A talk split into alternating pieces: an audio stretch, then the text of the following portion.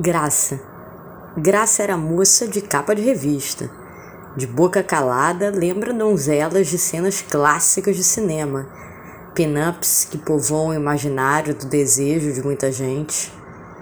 Mas em todas elas, as falas já estão prontas. E se Graça falasse outra coisa? Como a graça da vida é linha torta, graça era mais graça quando tinha graça. A moça teve educação, aprendeu a portar-se em situações convencionais, mas seu brilho, seu brilho vinha de sua leitura debochada das situações da vida. Botaria no chinelo qualquer desses fofoqueiros de plantão. Não, o humor não a diminui, pelo contrário, a engrandece muito mais que seu um metro setenta e poucos.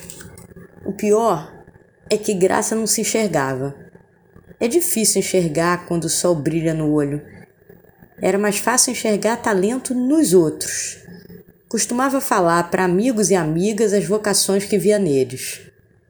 Tornou-se mãe e não sei se percebia que a graça com que contava de seus pimpolhos e do grupo de mães mostrava que o brilho do sol estava ali.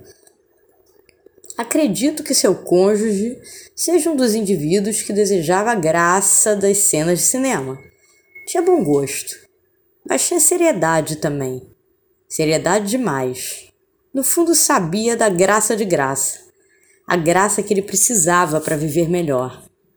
A graça que põe graxa nas linhas duras da vida. Fazer graça não é matemática, mas é o melhor jeito de resolver problemas da vida. Quem consegue rir do jeito do outro deixa todo mundo do mesmo tamanho. Graça não era 100% do tempo engraçada. Tinha, como todo mundo, suas tristezas. Adorava boas novelas, boas cantoras. E boas novelas e boas cantoras não ficam pulando de alegria o tempo todo. A moça tinha pai, mãe e irmão. Já teve o irmão como aquele que apresentava as melhores coisas. O irmão, infelizmente, não sabia de seu talento. Fazia algo inusitado antes dos tempos de internet. Quando Graça pegava o jornal do dia, lia as notícias com mil nuvens em cima de cada pessoa. Eram os comentários engraçados de seu irmão sobre a vida do fotografado, o lado B de cada notícia, algo próprio. E não sabia do próprio talento, fechou como uma ostra.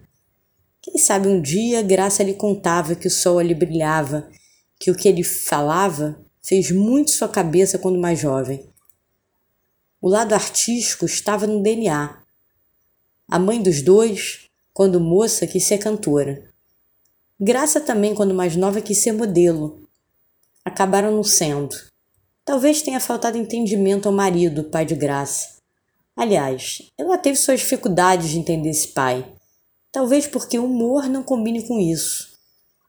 Mas como a vida não é só isso ou aquilo, esse mesmo pai, quando na presença das amigas da filha no Natal, era a pessoa mais gentil e engraçada. Tinha manias de limpeza muito engraçadas, além de um jeito peculiar de comentar a vida com seu escute, escute. Papai Noel teria muito a aprender com ele, Durante bons anos, Graça reuniu as amigas e família em torno do bacalhau de sua mãe, que também não resistia e fazia graça das cenas cotidianas. Tinha também um junta-prato que fazia em seu play. Chamava as amigas que pouco se viam e de repente mulheres com suas roupas de marca, às vezes com suas escovas e poses misturadas.